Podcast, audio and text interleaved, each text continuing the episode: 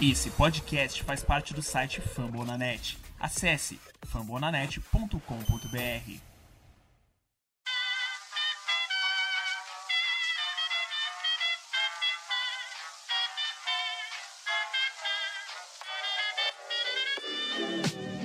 Mais uma rebatida forte. E ela tá fora daqui! Uau! E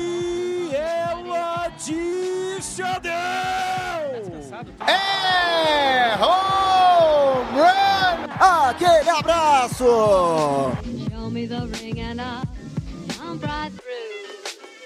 E aí galera do beisebol, tudo bem? Como é que vocês estão?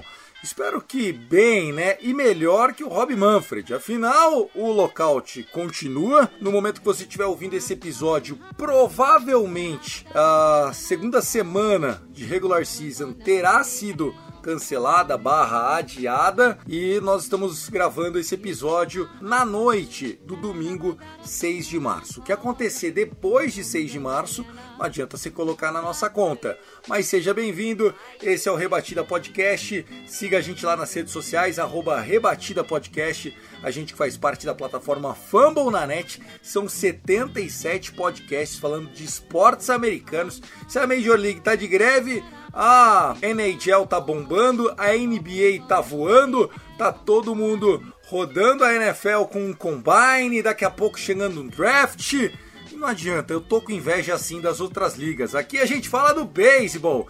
E eu não tô sozinho nessa onda. Diz aí, Vitão. Opa, salve, salve, Tiagão. Tá assim pra falar daqui a pouco. Salve, salve, galera. Pois bem, é aprendendo como não negociar com Rob Manfred, porque a coisa tá feia. Meu Deus do céu. Como não negociar, como não se portar para a imprensa depois de um fiasco. E Tiagão, mesmo que recupera, que as coisas avançam nas negociações, etc., eu acho que vai minguar muito a imagem da MLB daqui pra frente, viu? Vamos falar sobre isso, né? Tem uma pauta extensa vários assuntos. Tássio Falcão, uma camisa bonita, uma regatinha que combina com o meu Recife. Fala aí, Tassinho, o arroba Texas Rangers Bra. Fala Thiago, fala Vitor, fala ouvinte do Rebatendo Podcast, estamos aqui mais uma vez, né? Mas aqui mais um final de semana sem beisebol, né? Parece que a gente ainda tá em, sei lá, em dezembro. A gente já tá em março, pô, entendeu? Mas pra mim parece que a gente ainda tá em dezembro, que tá tudo normal, que vai tudo voltar ao normal, mas não vai. Já não sai mais notícia de contratação, né? Você só tá, você tá naquela férias profunda mesmo. Entendeu? Parece aquele bagulho infinito, pô. E tipo assim, não, vai chegar a hora, vai chegar.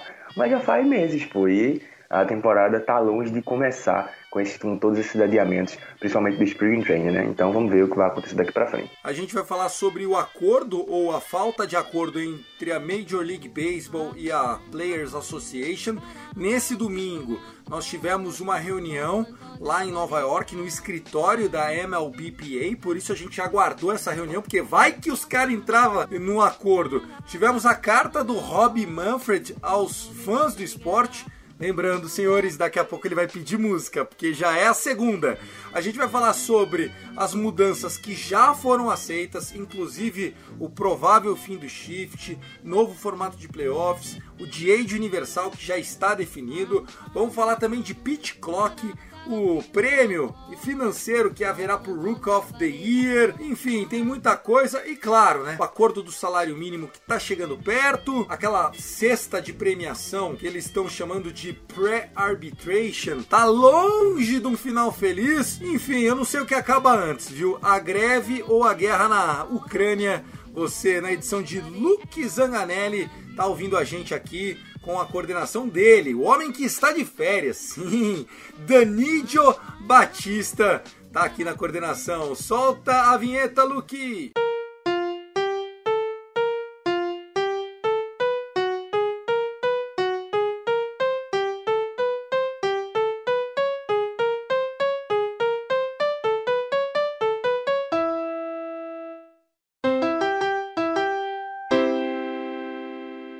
Pessoal, aqui é só o muralzinho de recados. Fica a pergunta: Tássio Falcão, quando sairá o Texas Rangers, o nosso The Lonely Rangers podcast? Mais uma vez eu sendo colocado contra a parede nesse Rebatendo Podcast. Não, não É dá. muito- Você tem obrigação moral de essa semana fazer alguma coisa. Nem que seja pra xingar o Rob Pelo Manfred. amor de Deus, pô. É incrível, pô. É, é um, é um descaso, pô. Então, o descaso que tá acontecendo na MLB está acontecendo na Rangers.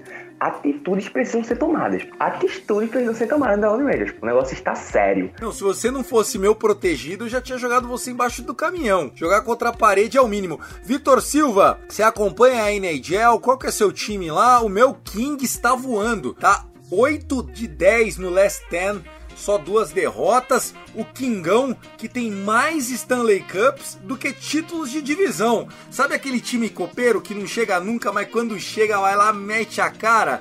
Esse é o Los Angeles Kings. É, seria o Miami Marlins da, da NHL. Não, né? é um pouco mais, né, pô? A gente, a gente vai direto nos playoffs, mas sempre em segundo, terceiro. É um time regular de postseason mas enfim, ganhamos mais Stanley do que, do que o Pacífico. Tem, tem. Seus times têm as sua, suas peripécias, né, meu caro Tiagão? Eu não posso falar muito do meu time, que meu time tá envolvido em escândalos e tudo mais, etc. Tá um futuro nebuloso, eu não sei quando vai recuperar a imagem. E, sendo bem honesto, só queria que a temporada da NHL acabasse, porque esse ano não vai dar pro meu Chicago Blackhawks. É verdade, Chicago Blackhawks que teve um caso terrível lá, e aí você pode procurar no próprio nosso The Birdland BR. Aliás, o Birdland venceu aquela preliminar, Vitão? Venceu a primeira fase, é só explicando pra galera, o Birdland BR está no March Madness, né, da Oriolsfera da americana, só tinha duas páginas estrangeiras. Nós e o Orioles britânico. Britânico, tá, o britânico já rodou, já tá fora. Não, mas calma aí. Você, você jogou contra o Cid 2, você cabeça de chave número 15 de 16. Meteram o, o, o nosso Vitão contra o número 2. Eu olhei, tá assim, ó, nós tava perdendo. Eu comecei, velho. Eu fui, eu fui aqueles cara do bumbo da organizada, sabe? Bum, bum, bum, bum, bum, bum. Não, nós vamos mas vamos virar esse negócio. A última vez que eu vi tava 53 a 47 pros caras, então a gente virou. Quanto acabou? O placar ficou 50,1 a 49,9. Mas se quiser que eu, que eu coloque em números, um voto. Você tá brincando? Não estou brincando, tá lá no Twitter, arroba BR. Sim, em números frios foi 538 a 537. Os caras estavam ganhando por 0-1 nos 5 minutos finais eu já dava como favas contadas. Estourou o tempo, vi lá, Birland BR certinho, passou. Tá aí, moleque. E aí, como é que foi a festa lá? Os caras curtiram? Nossa, assim, tem uns caras lá que não, não conseguem entender como o BR chegou forte, como o BR tá lá. A gente participou do, do ano passado, chegamos até o Sweet, Sweet 16, que seria as oitavas de final, né, no, no quadro geral. Eles já sabem da fama do Brasil e sempre falam, o Brasil vem forte, o Brasil vem para competir. E tamo aí, amigão. Tá aí, tá certíssimo. Então, falando um pouquinho de beisebol de Orioles, de Texas Rangers, esse bando de time ruim, começa o Rebatida Podcast. Pessoal,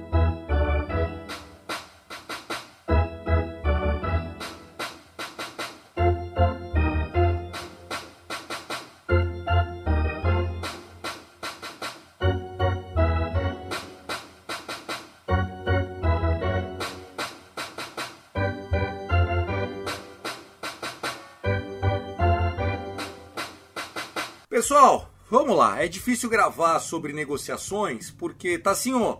Do dia pra noite pode ser que um lado ceda e o negócio aconteça, certo? Certo, isso é o que a gente espera, né? É o que a gente espera. Mas nesse momento, quando a gente está gravando isso, às 9h28 de um domingo, dia 6 de março, o que é mais provável é que amanhã, dia 7 de março, você vai estar tá ouvindo o podcast depois disso. Não só a primeira semana, as primeiras duas séries da regular season já foram postergadas barra canceladas, que a segunda semana também aconteça. E há quem diga que o mês de abril já foi pro aço. Assim, a grande chance é nos próximos 10 dias, ou seja, até dia 15, 17 de março, chegar a um acordo para começar 1 de maio. É a nova expectativa.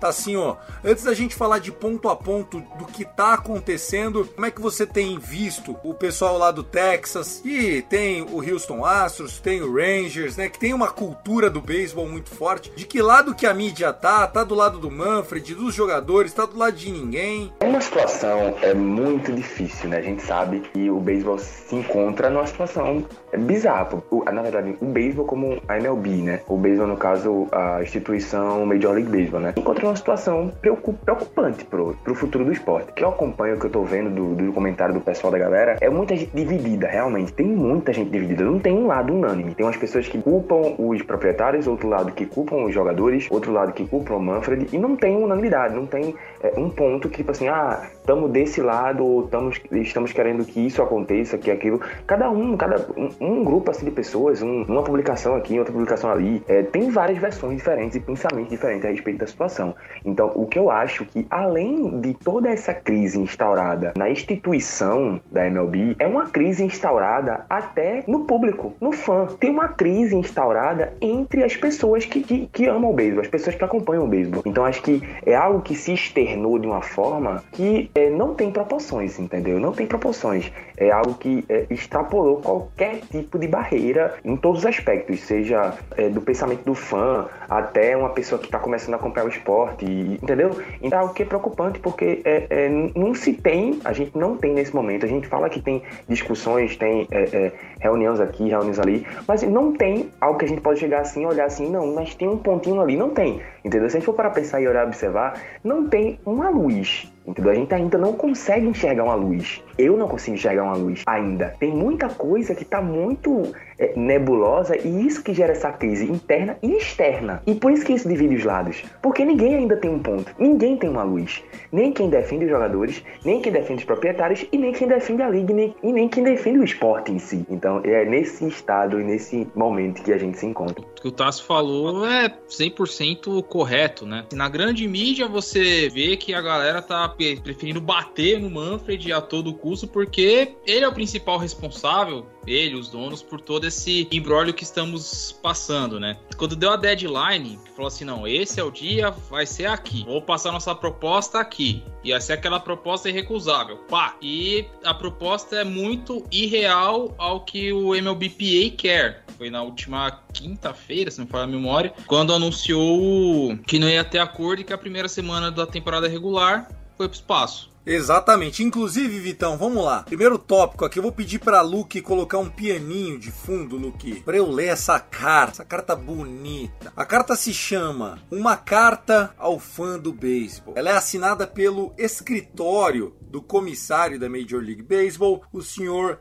Robert Daniel Manfred Jr. Então vamos lá, aos nossos fãs. Eu gostaria muito que estivéssemos em uma posição melhor e que não fôssemos obrigados a cancelar os jogos. Nós trabalhamos duro, mas o pior acabou acontecendo para os nossos fãs, para os nossos jogadores, para as nossas franquias. Eu gostaria de garantir a vocês, nossos fãs, que nós falhamos em chegar em um acordo, mas não foi por falta de tentar. Os jogadores vieram e trabalharam por nove dias, trabalharam duro para tentar fazer chegar um acordo. Eu agradeço o esforço de cada um dos jogadores. O nosso comitê, formado por representantes das franquias, estavam engajados no processo, ofereceram compromissos atrás de compromissos para garantir que até a deadline, dita pelo Vitão, 28 de fevereiro, pausa poética no meio do nosso carnavalzão, fecha a nossa pausa poética, todos os esforços foram feitos para chegarmos a um acordo. Olha, se eu pudesse ser sincero para você, diria que nós ouvimos a Player Association durante todo esse processo. A nossa principal questão aqui era garantir que eles estivessem felizes, recebendo mais dinheiro e pagando mais para os jogadores jovens. Eu já disse isso antes, mas eu vou repetir aqui.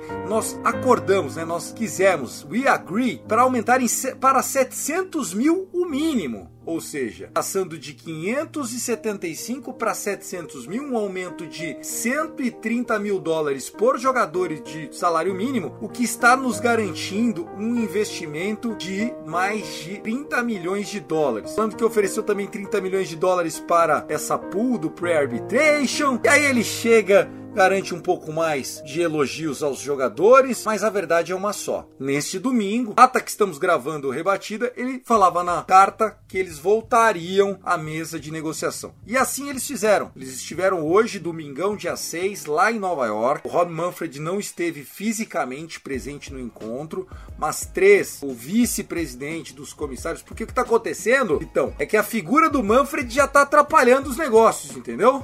É, precisa falar mais alguma coisa, Tiagão? O cara é o comissário, ele não pode aparecer, que se ele aparecer, melou, porra. Não vou nem pegar o histórico, a gente já falamos aqui do que ele pensa a respeito da própria taça do campeonato, que ele é o. que ele é o comissário. Aquele bando de metal? Exatamente, aquela peça de metal que ele chama o título do campeonato. Eu não vou chegar nesse mérito, só vou que a galera pesquise o depoimento do Manfred, ao vivaço, depois que tudo foi pro escambau. O cara ele chega a sorrir no meio do discurso. É uma coisa bizonha, velho. Sei lá, você complicou tudo, velho. O mundo inteiro, quem tá acompanhando e, a, e a mídia principal americana tá batendo em você. Eu não sei se o cara tá rindo pra sacanear, se o cara tá indo de nervoso. Foi um print muito bem dado. Mas a imagem que o Manfred passa é essa. Com esse cara, a confiança é zero. Eu não vou negociar. A verdade, Vitor, acho que na minha visão, parece que ele não tá ele não tá preocupado, sabe? Acho que ele não tá preocupado com o fato de o beisebol perder uma temporada. Logicamente, a gente também não é infantil ao ponto de não saber que, logicamente, a Major League Baseball vai ter milhares de prejuízos se uma temporada não acontecer. Isso a gente sabe. Só pelo fato dessa carta ter uma parte escrita nós falhamos, é preocupante demais, pô. E, e, o que, e o que fica de dúvida é, tá assim, ó, para você completar o seu raciocínio, é o quanto os clubes estão do lado do Manfred. Porque assim, o que se diz lá dentro é de que o Manfred, obviamente, ele não é uma unanimidade e que ele só tá lá ainda porque clubes como o Marlins, o Reds, Tampa Bay Rays, o Arizona Diamondbacks, times que estão gastando pouco no seu borderô de 2021 e 2022, não tem interesse em chegar um cara que meta a ficha, que suba o teto salarial. Por quê? Porque só vai aumentar a desigualdade do esporte, na visão de quem não quer gastar. Obviamente que para nós, na visão do fã, o ideal para nós é que faça igual o Rangers está fazendo. Pagou pro Corey Seager uma bala,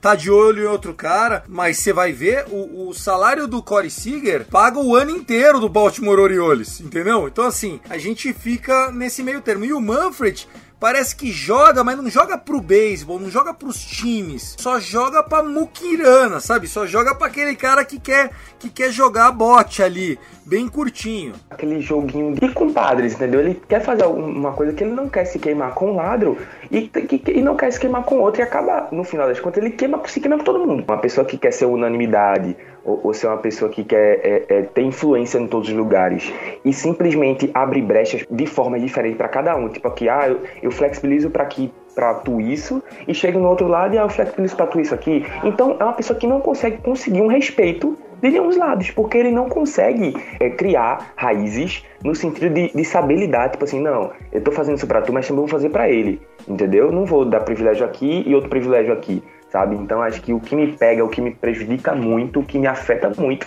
é o fato dele simplesmente escrever na carta nós falhamos, entendeu? Então tem certeza que é nós falhamos, Manfred? Porque eu acho que quando você fala nós falhamos, você também inclui até o fã do beisebol a gente falhou em amar o esporte, eu acho que esse é o problema. Tá, tá conseguindo entender? Eu acho que é, o nós falhamos não inclui a gente, não, Manfred. Você falhou. A liga falhou. Os jogadores falharam também. Ah, os proprietários falharam. A gente não. A gente é o consumidor. Como é que a gente falhou? A gente só se fudeu. Nessa parceria, eles entraram com o pé e nós com a bunda, né, Vitão? acaba pagando o pato é o torcedor, né? Não só o americano, mas aquele que consome o beisebol do mundo afora, enfim. Latinos, é, os japoneses com o Otani, nós brasileiros guerreiros, né? Que, que amamos o esporte, mas fica uma coisa complicada de gerir. Voltando um pouco ao ponto a respeito dos donos, nem todos os donos foram a favor da proposta do Manfred, tá? Quatro donos de franquias, segundo matéria que, que saiu depois do decorrer da semana, no, foi no The Score que saiu, não concordaram com aquela proposta final, né, do lado da, da MLB. Eu não vou lembrar os quatro times de cabeça. Eu sei que o Angels era um, o Angels era um, o Angels era um deles. Aí tinha outros três que eu não vou lembrar agora. Assim, não era nenhum, nenhum dono de time assim mais grandão assim, era só médio para baixo, questão de perro, como o Thiago tinha colocado, etc. Então, nem entre os donos o Manfred ele tem a sua unanimidade garantida, como o próprio Tacinho falou. Isso vai desgastando, desgasta, desgasta, desgasta. Por um lado ele não consegue agradar, por outro nem entre os próprios donos ele consegue se manter e ficamos escutando propostas, propostas, propostas, propostas. E o que mais me espanta é que não tem meio termo. Isso é o que mais me deixa frustrado, sabe? Porque meu BPA tem um teto, tá, 270, 260 e tal. MLB fica nos 230. E não sai 230. Por que não ter chegado nos 250 ali para dar uma aproximada? Porque se os caras não batem o pé e o outro lado também não vai bater o pé, não vai ser negociação nunca. Então por que não, não busca o meu termo ali pra, ó, vamos segurar aqui uns dois, três aninhos, manter o meu termo aqui e depois a gente discute lá na frente, tem aumento o teto e tal. Mas isso é o que me deixa mais frustrado. E, e, e, parece que, que tá rolando mais ou menos isso, né? O acordo é de cinco anos só, né? Sim, seria um acordo de tiro curto, cinco anos, que também coincidiria, né, do contrato do Manfred acabar em 2024 e a gente não saberia se já teria um outro, um outro comissário para não pegar uma, digamos, uma bucha tão grande assim, né, num contrato antigo, para depois ele, um novo comissário provavelmente colocar as, as, as ideias dele, as rédeas dele junto com os donos, para poder chegar no novo acordo trabalhista. É isso. Bom, falando sobre a carta então, que é o primeiro assunto do nosso rebatida 145. Eu concordo muito com o Tacinho, né? É, o sentimento do, do, do fã é, é, muito triste. Eles, inclusive, brincam com a nossa cara, né? Eu vi vários perfis no Twitter, Tassio, pedindo o cashback da, da Season Holder. Não é aquela de, ah, meu, devolve o dinheiro desses, dessa série Opening Series aí que eu perdi. Não, é Devolve o dinheiro do ano inteiro, cara. Depois, a hora que vocês anunciarem que vai começar de novo, eu compro de novo essa merda. O pessoal tá ficando frustrado e isso é ruim pro esporte, né? Demais, cara, demais. É uma situação é realmente frustrante, pô. Foi como eu falei. A gente se encontra numa situação onde a gente não vê essa luz, pô. Simplesmente não vê esse escape, essa, essa fuga. Hoje, por exemplo, eles ficaram uma hora e quarenta, tá assim, ó, uma hora e quarenta. Eles não andaram um centímetro. Hoje, literalmente, eles só reconheceram aquilo que eles já tinham reconhecido na última reunião, que foi dia 28, que foi a deadline. Ô Vitão, os caras passaram a semana inteira e não fizeram a lição de casa, os caras não fizeram o básico, Vitão. E isso porque eram reuniões informais, hein, Tiagão? Era nem aquela reunião formal, como foi da, da semana da deadline. Inclusive, da, digamos, teve um fiozinho de esperança, né? Porque ao menos tentaram chegar no acordo ali da, da expansão dos playoffs, que foi o que mais foi, foi dito ali, que os donos querem 14 times, a MVP queria 12, e aí os donos falaram assim: não, é, vamos colocar 12 sim pra, pra eu te matar esse assunto logo de uma vez. Mas foi assim, um dos poucos momentos que você via que talvez alguma coisa estava caminhando. Mas só foi isso mesmo, não saiu do lugar. Então vamos lá, pra gente encerrar esse primeiro bloco então do Rebatida, salarialmente eles estão oferecendo na proposta deste domingo 700 mil dólares, de 575 para 700 mil dólares já esse ano, 2021, subindo para 730 mil em 23 e 24, 760 mil, 25 e 26, que seriam os últimos anos do acordo. Parece que o, MLBPA vai aceitar essa proposta. Aí eles estão agora batendo cabeça em duas questões, que é o Luxury Tax, que o MLBPA quer subir para 260 milhões, mas a Major League está oferecendo 234 milhões de de teto de gastos. A partir desse dinheiro, cada milhão que você pagar de salário, você paga por fora de tax. E os jogadores não, eles querem jogar isso para 760, é, 260, por que tá assim, ó? Porque para eles Quanto mais os times gastassem pagar luxury tax, melhor para salário para jogador deles, entendeu? Também é um ponto ali que está gerando ranhuras, né? E o último conflito que, que eu vejo que não vão chegar a um acordo é o seguinte: vou tentar ser didático aqui, tá assim? Se, eu, se você não me, se eu não me fizer entender, você explica para a galera junto com o Vitão. Os jogadores querem criar uma remuneração, seja feita por base de um índice. A sugestão foi aquele WAR, é uma, uma métrica bem recente do beisebol, onde os jogadores que estão ainda em fase antes da arbitration, ou seja, aqueles jogadores que já jogam muito, mas ganham pouquinho, que é a alma do beisebol. É como alguns times, algumas dinastias acontecem alguns títulos, como por exemplo a gente viu do Kansas City Royals. O que, que era aquele Royals? Dois, três medalhão com um monte de jogador baratinho que deu certo e tal. A Major League Players Association quer que esses jogadores que jogam mais do que ganham consigam, por meio do seu índice de WAR, ter um proporcional de uma bolsa, ou seja, ganhar mais um milhão e meio por mérito, né? A meritocracia. O que seria muito legal para o esporte, porque os caras iam se esforçar para jogar mais né? A molecada não ia desistir, aquela coisa, os caras iam se esforçar, acho que é bom pro esporte. Só que os jogadores pediram 100 pau, 105 milhões para fazer isso, para dividir pra molecada. Os donos falaram: "Vocês estão matando a nossa galinha de ouro, vocês estão brincando com nós". E ofereceram 15. Então a diferença era de 105 para 15. Cada lado veio cortando o bolo, tá, tá, tá. Agora a diferença baixou. Mas não tanto. Baixou de 80 que os jogadores pedem para 30, que é quanto é Major League. Então assim, tá naquela, daquele, aquela, é, o cabo de guerra. Vai puxando de um lado, vai puxando do outro, vai quem vai vindo devagarzinho, vai cedendo, vai cedendo aos poucos. Mas vou te contar, é realmente é assustador, pois 105 milhões é brincadeira. Os caras vieram no osso, né? Ô Vitão, aí é foda, né, meu? Tá parecendo as primas bonitas, né? Quer com banheira, dois drinks, aí, meu amigão, desculpa, eu, eu só quero sorrir, Vitão. é, os caras falam assim, não, já que é pra chutar o pau da barraca, não vou chutar o pau da barraca. Pega um valor alto e vambora, pô. Mas eu acho que isso está atrasando. Se os jogadores falassem assim, bom, vamos fazer o seguinte: joga o Luxury Tax em 260, só gasta quem quer, deixa, deixa que quem quiser gastar mais vai, e eu abro mão dessa bolsa, é por 5 anos, vai para 30 mesmo, beleza, divide 30 milhões na molecada, até porque a ideia é que daqui a 5 anos a gente passe por esse nariz de palhaço de novo. Então, vamos parar de perder jogo, pô. Eu tenho certeza que se eu tô de um dos lados da mesa, a gente já tinha saído com um negócio tomando uma Bavária. Sabe assim, ele já saía lá, pô. Não, não é possível os negros fazer tanto jogo duro, meu. E você convencendo a Bavária, hein, Thiagão? Você tem a Lab, hein, cara? Mas é isso que eu tô falando, porque tomar Heineken é fácil. Agora você fazer um acordo e sair tomando Bavária é pra mostrar que, ó, nós dois perdemos, beleza? Ó a Bavária aqui, valeu. É o famoso nem eu nem tu. Nem eu nem tu, vamos lá. Gostei dessa. Espero que, espero que a gente seja ouvido e que nessa segunda-feira nossas palavras abençoem essa discussão. Eu vou pedir para nossa editora, Luke Zanganelli, ela vai soltar aquele órgão mais famoso do esporte e na volta nós vamos falar sobre o que já deu certo. Óbvio, nada oficial. Só vai dar certo se der certo, quando der certo e for anunciado. Mas, até agora, pescando uma aqui, pescando uma lá no próximo bloco. Então, depois desse órgão maravilhoso da Luke, a gente vem com o que já está aparentemente acordado. Não sai daí. Segundo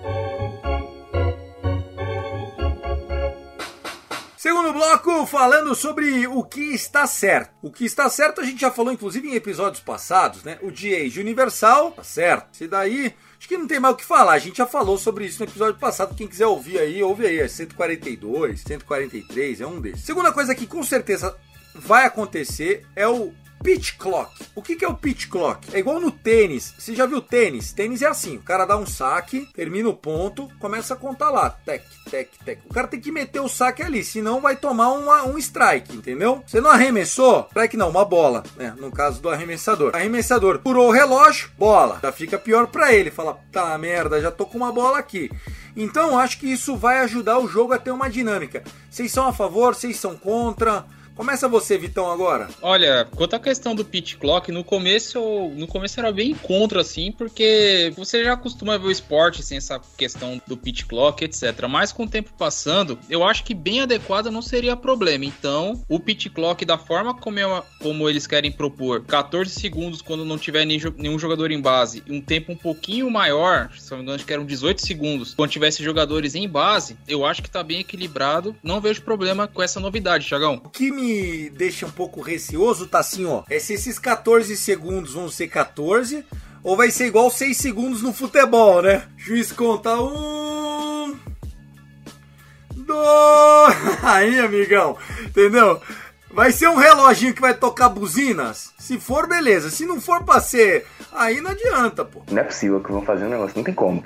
Acho que vai ser aquele cornametozinho ali. Você fala, não tem como pro beisebol? Eu tenho certeza que se começar relógio lá, vão, vão, vão chutar, vão quebrar. Aí, não, não, peraí, 14 segundos é, é no, no, sei lá, hein? Até pensar que pode ser que até que role um negócio, uns atrasozinho. Até porque é, tem um, um, um, negócio na NFL até que me incomoda, que é o aspecto do, do play clock lá, quando chega em zero segundo. Inventaram zero segundo e meio. Zero segundo e meio é meu cabelo saco, pô. Pelo amor de Deus.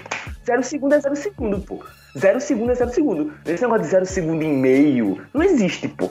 Então, o meu medo é que isso aconteça também. Do cara tá lá, fazendo a serinha dele, e espere dar o zero segundo e meio pra arremessar a bola. Apesar que se ele esperar tudo isso, Vitão, o jogador que tá em primeira base já vai sair correndo, né? Vai falar, mano, o arremesso o cara vai ter que dar tchau. Abraço pro gaiteiro, fui. É, então isso pode ser um problema. Eu acho que é, a, a, a, o play clock não deveria ficar num, num, campo de visão dos corredores de base. Só num campo de visão que só o pitcher pudesse ver. Acho que é um pouco difícil. Você tá pedindo pra caralho, velho. Desculpa, você gosta de um esporte raiz pra cacete. Vai ser uma merda isso. Vitão, o que você acha dessa bagunça? Só pro pitcher ver, ele vai ter que ser o Jiraya, pô. A contagem tem que ser no boné do cara. Porque como é que o corredor de base no estádio inteiro aberto não vai ver, pô? Fudeu. A ideia, a ideia do Tacinho vai piorar a minha ideia. Ó, já deu pra ver que eu lá na reunião já ia ter mais um problema. Sei, é verdade. A gente ia te dar um donuts e mandar você esperar o Rob Manfred no hall de entrada. Tá assim, ó, toma um donuts, come aí embaixo, valeu. É isso, o pitch clock é quase uma certeza de que haverá, vai ser implantado. Lembrando, tá, pessoal? Algumas dessas mudanças, como o novo formato do playoff, o novo não, né? A definição do formato do playoff em 12 times, agradando os jogadores, que é o que me agrada mais também. Eu gostava quando eram só oito times dos playoffs, quatro para cada lado, pau tora e vamos. Mas enfim, foi subindo, foi subindo, foi subindo. Tamo aqui, 12 times, acho que tá de bom tamanho. Vai ter uma briguinha gostosa no mês de, de setembro. E é isso. 14 times, eu já achei várzea demais. É, ninguém vai esquecer time indo com recorde negativo para jogar outubro, porra. Isso não existe, né? Isso é, isso é cuspir na nossa cara. Agora, o que a gente é, pensando é muitas coisas vão ser para 2023. Inclusive, nesse domingo hoje, dia 6, eles aceitaram reduzir, os jogadores aceitaram reduzir, não foi grana não, eles reduziram é, a necessidade de prazo para se aplicar uma nova regra. A, a, a, regra anterior era de um ano, ou seja, quer mudar a regra? Um ano. Então eu mudei hoje, no dia 7 de março de 2023 começa a valer. Agora é de 45 dias. Então, se no meio da temporada a Major League quiser fazer um ajuste na regra, pode ser que aconteça. Né? Não que isso seja novidade, porque ficamos sabendo até que trocar bolinha no meio do ano passado, os caras trocaram, né? Porque tava, ia bater o recorde de no-hitter. Aí os caras tiraram aquela bolinha de porcelana deles e, e, e começou, enfim, a ser um pouco menos vexatório para os rebatedores. Estão falando que algumas mudanças já são para já, como por exemplo de age universal, que eu, que eu falei. Outra mudança aqui, só para não perder a, o que a gente estava falando do raciocínio, é o fim do shift. Fim do shift provavelmente para 2023. Vitão, você ficou sabendo se esse shift, como é que vai deixar de ser shift? O que você tá vendo dessa questão? Que eu me lembre, o que eles queriam fazer com o shift é limitar, não fazer, não banir o número de shifts. Para quem não sabe, é o alinhamento defensivo que os times fazem para facilitar a defesa contra certos tipos de rebatedores. O campeão nisso é o Joey Gallo, hoje do New York Yankees. Você alinha o time todo pro campo direito. O cara ele não, não vai, não tem aquele famoso swing atrasado para mandar a bola para todo o campo esquerdo ali livrinho para ele. Você manda a bola pro campo direito, vai ter lá 50 negros lá esperando a bolinha para fazer a defesa, ou seja, facilitando a vida dos defensores dentro de campo. Shift o alinhamento defensivo. Quanto ao que eles queriam propor, era um limite de shifts defensivos, tá? Não para não fazer o jogo inteiro, mas não banir de uma vez, porque se você banir de uma vez, vai voltar ao beisebol dos anos 80, 90, quando o shift ainda não era implementado e todas as defesas usavam sua defesa padrão e os jogadores conseguiram suas rebatidas assim tranquilamente. Então vamos lá. O que, o que eles estão negociando são duas possibilidades, tá, Vitão? O fim do shift no sentido de ter que ter dois jogadores do lado direito e dois jogadores do lado esquerdo da segunda base. Aí, se você quiser deixar um cara bem pertinho aqui e o outro mais aqui no, no, no de farfolho para pegar de cunhém a bolinha, você faz, mas tem que respeitar. E a segunda proposta é a de que você pode até fazer o shift mas o cara tem que estar com os dois pés fora da grama, ou seja, no dirt. Entendeu? Tá assim, ó. Então assim, você não vai ter aquele quarto outfield. Você vai ter, mas é ali. Você pode posicionar onde você quiser, mas todo mundo pisando no sujo, no saibro. Essa parte do posicionamento do, do infield colado já com, com o cara do, do, do outfield é realmente algo que eu também não gostava muito. Você limitar o posicionamento do shift, eu acho que, pô, é a mesma coisa que você, eu vou deixar você não rebater agora. Na próxima entrada eu deixo, na próxima entrada tu rebater. É tipo meio que isso, pô. Tipo, é uma caridade para o jogador ter chance de rebater. Pô. Se o cara tem dificuldade de rebater para o campo oposto, o problema é dele. Vai treinar para aprender a rebater para outro campo. Você é a favor do shift, então. Eu sou contra o shift, viu, cara? Essa bosta desse shift tá acabando com a gente. Eu sou contra esse posicionamento do infield já lá na boca do outfield. Isso aí eu sou contra. Fazer esse posicionamento na terra, no dirt, aí sim eu concordo. Isso aí tem que existir, pô, porque senão acabou. É, eu também acho legal essa daí. Vitão, se a proposta for essa mesmo, que, que saiu no The Athletic e tal, você acha que qual delas faz mais sentido? Eu fico com a ideia dos jogadores dentro do, do Cyber mesmo. Pode alinhar desde que esteja dentro do Cyber, mas eu fico sossegado porque o Tampa Bay Rays vai fazer isso com maestria e todo mundo vai copiar. Então pode seguir o barco. É verdade. Não, não tenha dúvidas de que alguém vai matar a charada de novo do negócio, né? E é engraçado, né? Porque, por exemplo, eu sou contra o Shift. Mas o Shift, assim como o Opener, foram as grandes revoluções do beisebol nos últimos 20 anos. E a gente ia ser meio, é, porra, essa bosta, esse abridor aí, esse Shift maldito. Resumindo, a gente reclama que o jogo é muito travado, mas também quem é que mais gosta de travar o jogo? A gente. Então, é duro. Estar na pele do Manfred também não deve ser fácil, né? Fica aquela questão. Outra questão que estava sendo discutida é sobre picks no draft da, da MLB. O que, que você pode explicar pra gente sobre? Você que também apresenta o projeto Show antes do show, hein, Vitão? A MLB ela quer acabar com, a, com as picks compensatórias da Qualifying Offer, que os jogadores que estão em posições de, de receber né, uma oferta qualificatória. Caso os jogadores recusam, os times ganham uma pique compensatória, salvo engano, na terceira rodada do draft. E eles querem implementar uma loteria, meu caro Tiagão, que aí começa a dar problema no número. Só me corrija se eu estiver dando informação errada. A MLB que é 4 e a MLB que é 5 times na loteria. Igual como é na NBA e também na NHL. Os times piores vão para uma loteria e ali acaba com o tanque indevido, porque ficando com a pior campanha ou com a quinta pior campanha não vai mudar absolutamente pouca coisa, que só vai ser as odds de chance para você ficar com a pick número 1. Um. Então é uma forma de acabar com o tanque escancarado, porque sendo pior na MLB, você ganha a primeira pick do draft, do draft seguinte. Assim como é na NFL, por exemplo. Eu acho que isso cabe muito na MLB, cabe muito. A gente já teve várias discussões sobre o tanque. Pode olhar que existe o tanque em todas as grandes ligas. Né? A gente vê que tem um time que dá uma segurada, coisa e tal, mas eu acho que na MLB isso é muito escancarado. Quando um time não tem pretensão, como pelo fato de ser uma temporada longa, muitos jogos, e quando um time já começa, passou abril e já não tem pretensão nenhuma, o time é pouco foda-se, pô. E disso você entende, né, Tassinho? Não tá nem aí pra disputar, entendeu? Acho que até o Texas Rangers tenta um pouquinho mais. O, o, o Orioles tenta porra nenhuma. Não, o Orioles nem é time. Opa, desculpa. Desculpa aí, Vitão. Não sabia que você tava aqui na sala. Eu tô anotando tudo, hein? Eu acho que na MLB isso é muito escancarado, pô. Eu acho que funciona muito bem. Essa função dessa loteria funcionaria muito bem na MLB. Eu acho que funcionaria pra acabar com essa, com essa porcaria aí. Ficamos então com essa história sobre o Draft Lottery, que seria justamente isso. É, é mais ou menos o que acontece na NBA. A NBA, obviamente, são mais times envolvidos. No hockey também tem o Lottery.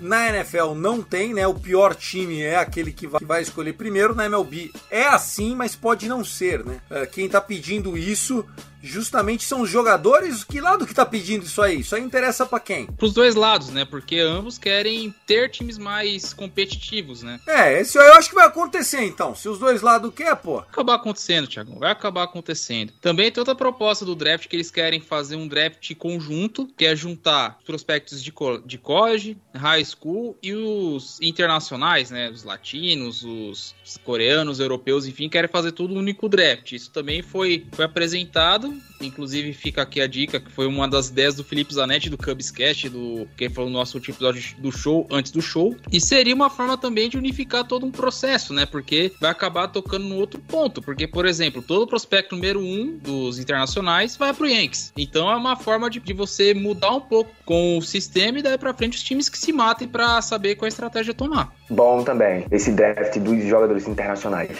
Porque fica algo muito avulso. Fica muito avulso, pô. Simplesmente tem um talento no Japão e os times vrum, vão assim, começam as conversas e fica naquela, não sei o quê. Eu tô começando a ficar puto com essa história, porque o Dodgers é um que nada de braçar. Aliás, o Dodgers é unanimidade que é o time que mais trabalha esse tipo de jogador, né? Não só os seus olheiros. Então qual é a proposta? O Dodger não vai poder mais pegar todo mundo? Vai ter que ficar esperando fila? Vocês estão de brincadeira comigo, não é possível. Mas depende, Tiagão. Por exemplo, que você vai ser um dos últimos a escolher. Fato, é o time que tá sempre competindo, normal. É. Você prefere gastar a tua grana num prospecto latino de 15, 16 anos, que você sabe que pode sobrar pro teu time, ou é pegar um cara do college ou do high school que você nem sabe no que pode dar? Sendo que os latinos, os times já, já fazem, ó, já ficam já do geleiro já há muito tempo. É só saber escolher o que fazer. Ah, eu gosto, eu gosto que a gente tem aqueles caras no mexicano, a gente traz no, no bagageiro da Caravan, dribla todo mundo e apresenta o cara, ó, tá aqui o irmão. Quanto ele tá ganhando? 40 mil dólares mais prato de comida, um chuveiro frio e uma cama dura, porra. Tá aqui, tá ótimo. E o moleque, ó, Hum, é o novo Fernando Valenzuela. Não gostei dessa proposta aí, não, pensando pro meu time, mas eu acho que é justo mesmo. Mais uma vez, o beisebol vai premiar a incompetência, assim como no Shift, onde a gente está premiando a incompetência. O draft internacional de jogadores também é um prêmio à incompetência. Porque é difícil você monitorar Nicarágua, Porto Rico, enfim, a Colômbia, Venezuela, né, essas grandes ligas exportadoras de jogadores. Agora, para entrar na liga ter que se inscrever num draft, não vai dar mais para dar chapéu em ninguém. Aí, aí, aí, aí também é foda, né, Thiago, porra. Aí, pô, aí, aí fode a evolução do esporte, pô. Entendeu? Aí não dá pra dar chapéu. Olha como ele finaliza, pô. Ele finaliza as aspas dele dizendo não vai dar mais pra dar chapéu em ninguém. Pô. mas é! Mas o, o beisebol é uma puta de uma safadeza. Ô, É, simple- é simplesmente o que os jogadores e os proprietários estão querendo fazer. Um querendo ganhar, um querendo ganhar em cima do outro, pô. Aí, aí o, o, o Thiago tá afirmando isso aí. pô. Eu só queria saber o que, que o Guto ia achar, pô, porque eu sempre o número um cai no time dele. Do Queria ver- Yankees, é isso que eu ia falar, porra. O Yankees paga os caras pra pular numa banheira. O Yankees, o Yankees pagava os caras pra entrar numa banheira, arriscar a vida em Cuba, buscava os malucos na costa, botava num carro, subia escondido de todo mundo, entrava na embaixada americana lá e aparecia com o cara: Olha, nossa, salvamos a vida dele. Porra, você tá de brincadeira que vocês salvaram a vida dele. Vocês mandaram o cara uma banheirinha pro cara, pro cara atravessar o mar, pô. Então, assim, é, o Guto também ia estar do meu lado nessa, mas eu, eu considero que é mais justo mesmo esse draft internacional. Não sei se passa, tá? Não sei se passa, porque o lobby, o lobby vai ser grande, viu, Vitão? Na minha visão, acho que esse draft internacional vai ser com jogadores eh, latinos, internacionais já prontos. Logicamente, vai- eu acho que vai ter outra classe, que eu acho que não vai ser draftada ainda, mas de pessoas que vão estar de olho nesses talentos jovens. Mas eu acho que esse draft são para jogadores já prontos. Não, mas por, não, jogadores já prontos, vamos lá, vamos voltar então à discussão, tá, senhor? Eu vou fazer a pergunta. Aquele parece que é o, o grande, o novo Matsui lá do Japão, o japonês lá, slugger pra cacete, o pessoal tava de olho nele agora, tava pra vir aí, eu esqueci o nome dele. É um japonês. Ah, eu sei a Suzuki. Isso, Suzuki, que é o novo Matsui. Mesma coisa, o Godzilla. Esse cara, eu posso ir lá e pagar quanto ele quer receber, igual é no futebol, pá, e traz. Ou esse cara também teria que entrar na fila do draft pra ir lá ser escolhido no segundo overall, entendeu? Um exemplo, se ele tivesse 17 anos, ele ainda acho que não estaria elegível para se inscrever no draft. É, é, ele começaria a ser elegível ao draft de 19 anos para cima, entendeu? Que eu acho que funcionaria melhor se fosse assim. Jogadores super talentos que estão surgindo aí, um moleque tá jogando pra cacete, mas tem 17 anos, não tá elegível ainda ao draft, ninguém pode oferecer nada, entendeu? Ele tem que ficar lá continuando fazendo o trabalhinho dele. Quando ele tiver elegível, vai lá e se candidata ao draft, entendeu? E aí, dependendo do talento e, e como, eu- a- como ele é projetado é, pelos scouts e tudo mais, ficaria a posição dele no overall de primeiro, segundo, terceiro, décimo no top, entendeu?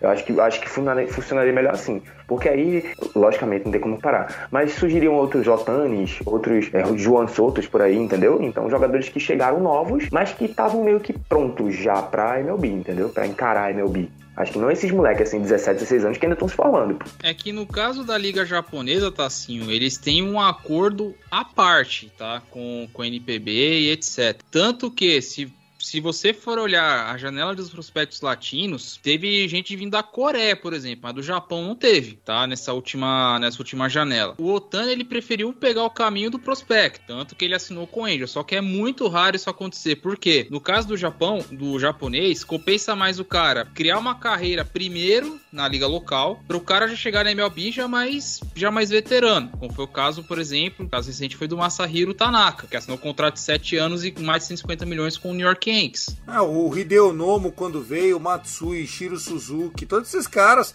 já vieram o Otani. O Otani veio badaladíssimo, eu também acho, cara. E se eu sou, e se eu sou moleque de 17 anos da, da Colômbia, eu vou pro Japão jogar uns 3, 4 anos lá e já chega um monstrão pra cá. Por exemplo, o principal prospecto que o White Sox assinou foi o Oscar Colas. Ele é um reliever que falam que era o Otani cubano. E jogou a última temporada na, na NPB. Então. Ele rebate também? Rebate e arremessa. Só que ele é reliever no caso, ele não é um starter. Só que, que não sei o que, que o não sei o que, que o White Sox vai aprontar com ele, tá? Mas é um, Já assinaram, já? Já assinou. É um dos principais nomes da janela internacional. Acho que era o número 3 ali, inclusive. O White Sox foi lá e vem jogar, pra, vem jogar aqui em Southside, meu amigo. Se fosse ter draft, por exemplo, desse cara, nunca ia sobrar pro Red Sox. Não, difícil. Não, no caso, o White Sox, difícil, né? E outro ponto também que seria... Eu não sei até onde, até onde seria válido. Mas imagina aquele draft Snake, Tiagão, pra essa galera internacional aí, meu. Gostei. É, o, o, Draft Snake, para quem não sabe, é quem escolhe primeiro, no segundo round escolhe por último, né? E o último do primeiro vira o primeiro do segundo. É, seria bem fantasy esse negócio. Bom, é, rapaziada, mais alguma coisa para comentar? Passando 50 minutos de podcast, acho que é que é por aí, né? Sim, talvez a gente quiser soltar nosso pouco da, da opinião a mais do que a MLB tá falando do playoff expandido, que eles querem que os donos querem 14 times, a MLBPA queria 12, no primeiro momento os donos falaram assim, não, 12 tá bacana e voltou para 14, porque daqui a pouco vai ser a NBA, né, Tiagão? 20 times entrando no playoff e vambora, né? Quanto mais times nos playoffs, menos vale a temporada regular. O que tá acontecendo na, na NBA é terrível.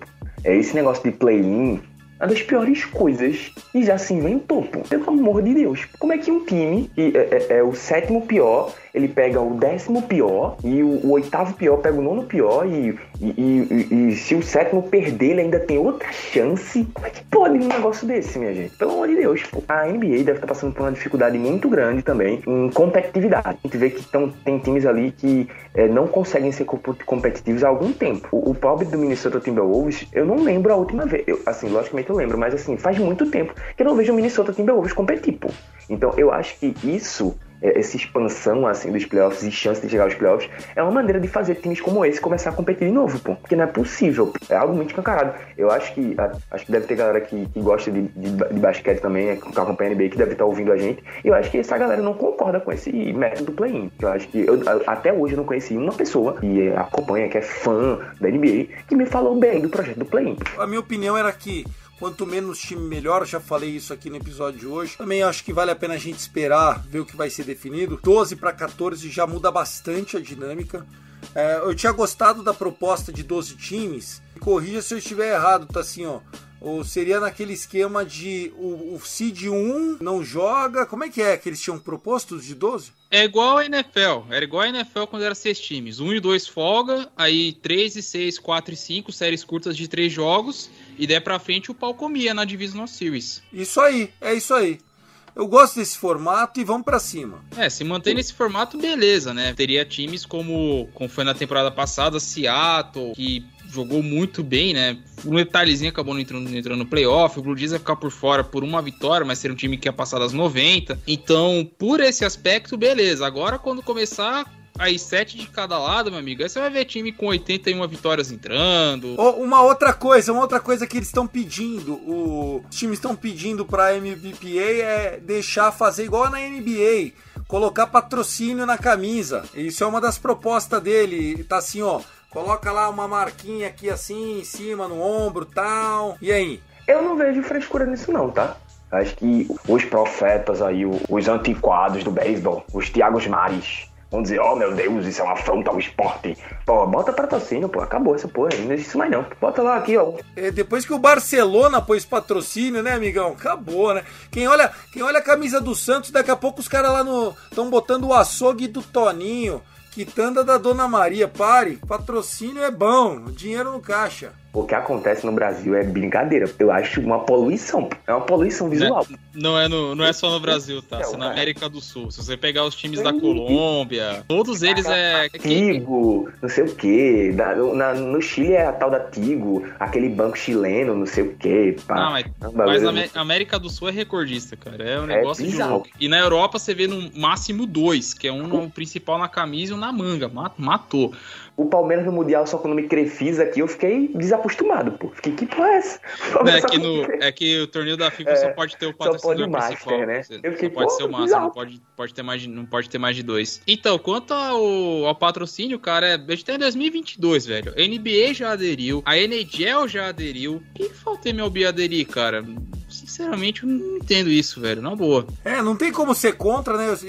A gente não tá falando de ser a favor ou contra mas estão dizendo que isso pode dar para os clubes até 170 milhões de dólares. Agora você imagina a alegria dos jogadores, Vitão. Os caras brigando por 30 mil dólares no salário mínimo e os donos pedindo autorização para eles para meter patrocínio para arrecadar 170 milhões, pô. Alguma dúvida de que no final do dia quem vai ganhar mais dinheiro são os donos? Sempre é. vai ser assim. E os caras não querem ceder 105 milhões, né? Lá do, do arbitration, né? Porra, da, da, da, da pre-arb, é, exato. Aí tá de brincadeira, pô. Quer ganhar 170, quer ganhar 170 milhões, quer dar 105, pô. Pera aí, pô. Só... O que mais? É, eles estão é, promovendo também uma bolsa para quem terminar em primeiro e segundo do Hook of the Year. Acho que é legal. Né? Só tem que saber votar no Hook of the Year. Questão do, do pré-arbitration, né? Que eles pegam muito na questão dos caras que estão performando bem, mas que a gente já falou até no episódio, que ganham pouco. O caso mais crasso é o do Corbin Burns, que na última temporada ele recebeu o salário mínimo de 560 mil dólares porque ele ainda não estava no arbitration e o cara foi o Sayang, velho. Então, eles merecem incentivos assim nesses casos, porque são caras que jogam pra caramba, que tem temporadas iluminadas pro cara ganhar menos de um milhão de dólares. Tá certo os caras que já tem com o seu salário definido lá em cima, que fizer por merecer, beleza. Agora que tá lá embaixo batalhando, ele merece um incentivozinho sim, porque o cara ganha menos de 600 mil numa temporada. Eu jogo pra caramba. Sayang, é meu. Eu não ganho mais nada além disso, velho. Tá certo. Tem, tem que ter esse incentivo, meu caro Thiago. Tá certo, senhores. Agora sim, então acho que a gente falou um pouquinho de tudo. Ah, esperamos ter boas notícias nessa segunda-feira. Acho difícil. Ah, a gente resolveu gravar no domingo porque foi tão broxante essa reunião de hoje que era melhor já matar esse assunto assim. Eu sou o Thiago Cordeiro, arroba Cast Dodgers. Vitão, se despede depois do Tacinho e vambora. Então é isso aí, prazer inenarrável, Tiagão, Tássio, por gravar mais este Rebatida Podcast. É, Siga-nos na, nas nossas redes sociais, é arroba aqui, que é do Baltimore Orioles. Estamos dando RT em torneios rolando no Minchi, tem a votação do March Madness. Vamos mostrar a força, não é do beisebol, galera, é do Brasil. Vamos trazer esse troféu para casa. É o que resta, né? É o que resta, pô. Não tem temporada, vamos votar lá. Vamos votar lá. Verdade, verdade. Entendeu? Pô, é isso, pô, entendeu? É, é isso aí. Pô, a gente vem aqui, né? A gente chega aqui, olha um pra cara do outro de começar o programa e fala, pô, falar de novo, pô, não tem, não, não tem temporada, pô, tem nada pra gente falar, fala merda aqui, pô. Aí a gente começa a falar, começa a conversar quando vê, pô, uma hora de programa e é muito divertido sempre. É uma maravilha gravar com vocês, como sempre. E eu sei que todo mundo aí curte e ama o que acontece né, nesse rebatida. Então é isso, um beijo, um abraço. Sigam lá no Instagram. No Instagram, ó. Pô, no Instagram, não sei ainda não, não. No, no Twitter, arroba e vai ter da Ranger, viu, seu Thiago? Pare de me cobrar. Se quiser seguir no Instagram, o Tássio tá com um bigodinho na régua é Tássio T-A-S-S-Y-O. Só deve ter ele de Tássio no Brasil. Acha facinho.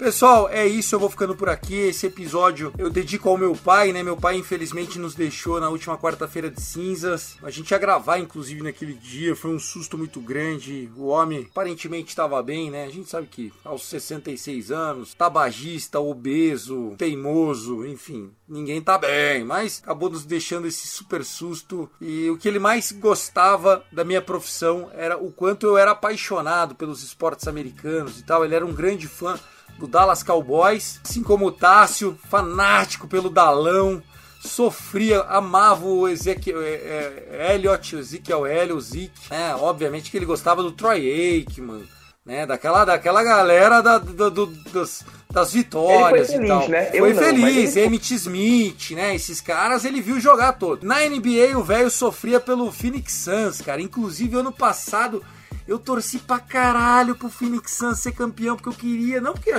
achava que ia morrer nunca, né? Meu pai achei que ia viver muito mais. Mas torci para ele ver ser campeão por causa que ele começou a torcer pro Phoenix Suns por causa do Charles Barkley. Na época do Charles Barkley, ele gostava do Barkley, escolheu o Phoenix Suns. E no beisebol, é, no começo ele falava que era muito chato, que ele, ele não estava acostumado, né, parar para assistir o beisebol. Mas ele acabou sempre me perguntando do Dodgers, como é que tava o Dodgers, tal. Então assim, foi o esporte que, como ah, não, não, não torço para ninguém, vou torcer pro, pro time do meu filho, assim como eu sou Santista, muito por conta dele ser Santista. Então o céu está mais irreverente, grande Claudião. Se hoje eu sou um cara pra cima, despojado, aprendi com meu pai, meu pai foi dono de bar, a galera ama ele, amava ele, enfim, várias homenagens. E eu só, só tenho a agradecer a todos aqueles aqui da família Rebatida que me acolheram nos últimos dias. Luke Zaganelli na edição, Danilo Batista como CEO. Ficamos aqui com o episódio do nosso Rebatida Podcast.